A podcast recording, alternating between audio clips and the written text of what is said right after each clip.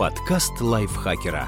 Полезно и интересно. Всем привет! Вы слушаете подкаст лайфхакера. Короткие лекции о продуктивности, мотивации, здоровье, отношении, в общем, обо всем, что сделает вашу жизнь лучше. Меня зовут Ирина Рогава, и сегодня я расскажу вам про 7 способов, с помощью которых вы сможете правильно ответить на оскорбления.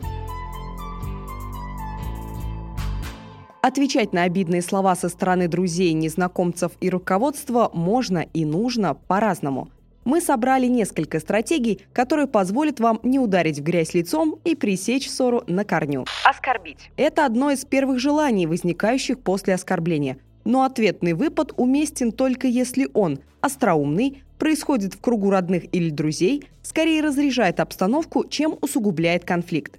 Во всех остальных случаях, даже если вы считаете себя остряком похлеще Оскара Уайльда, отвечать оскорблением на оскорбление – не лучший выход. Так вы опускаетесь до уровня хама оппонента и даете понять, что его слова задели вас, то есть в них может быть доля правды. Пошутить. Разница между остроумным оскорблением и шутливым ответом в том, что во втором случае вы высмеиваете саму ситуацию. Преимущества этой стратегии очевидны – Оскорбление теряет свою токсичность, напряжение спадает, а аудитория, если она есть, принимает вашу сторону. В этом случае также можно занять псевдо-самоуничижительную позицию. Так вы собьете оппонента с толку и замаскируете сарказм. Пример первый. Коллега говорит, что вы подготовили уродливую презентацию. Ответ. Пожалуй, ты прав. В следующий раз не буду просить помощи у своего пятилетнего сына.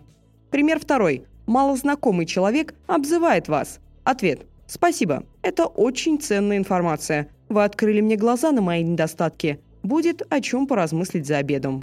Принять. В некоторых случаях проанализировать слова, которые кажутся вам оскорбительными, действительно стоит, особенно если они исходят от близких и уважаемых вами людей. В этом случае воспринимайте их реплики не как оскорбление, а как критику, которая может сделать вас лучше – не лишним будет подумать о мотивах людей, выяснить, что именно заставило их использовать резкие выражения. Возможно, это бурная реакция на ваше далеко не ангельское поведение. Ответить на намерение, а не на слова. У любого оскорбления всегда есть скрытая цель. Сделайте тайное явным, обозначьте ее. Например, в ответ на грубые слова скажите «Ух ты, между нами произошло что-то действительно серьезное, раз вы решили сделать мне больно».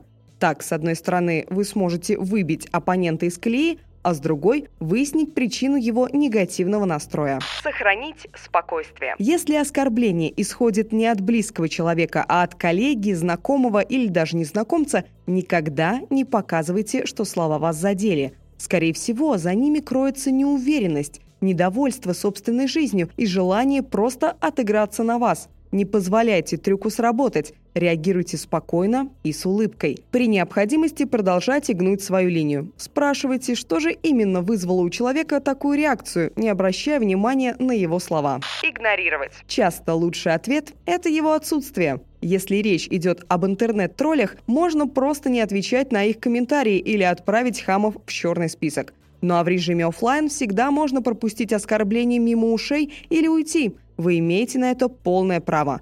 Пример из древнеримской истории.